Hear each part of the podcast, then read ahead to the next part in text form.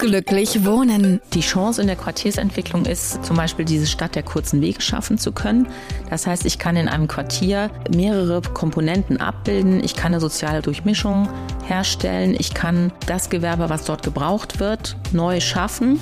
Wohnraum sollte so konzipiert werden, dass es immer in der Nähe und zwar äh, fußläufig erreichbar, im besten Fall auf derselben Etage oder im selben Haus. Es muss immer ein Angebot geben, wo man sich informell austauschen kann. Wir sprechen zu aktuellen Themen und Trends über Nachhaltigkeit und die Zukunft des Wohnens. Ich bin Michael Diwe und begrüße alle zwei Wochen Menschen aus Quartiersentwicklung, Stadtentwicklung, Architektur und Immobilienwirtschaft. Wir müssen sehen, dass das auch eine riesige Chance für uns ist. Also, dass wir es schaffen, lebenswerte Städte zu machen, die nicht so laut sind, die grün sind, in denen man gerne leben möchte. Und das muss doch was sein, worauf wir alle Lust haben.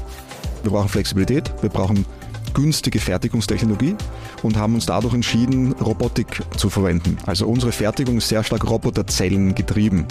Ihr habt euch in einer männerdominierten Immobilienbranche durchgesetzt. Was sind für euch die Erfolgsrezepte? Also bei mir kam sofort äh, das Wort Durchhaltevermögen. Also einfach nicht aufzugeben, weiterzumachen und ähm, sich nicht einschüchtern zu lassen. Gespräche über die Urbanisierung, Quartiersentwicklung und Lösungen für die Zukunft des Wohnens. Die neue Folge des Buwok Podcast. Jetzt überall, wo es Podcasts gibt und auf buwok.de.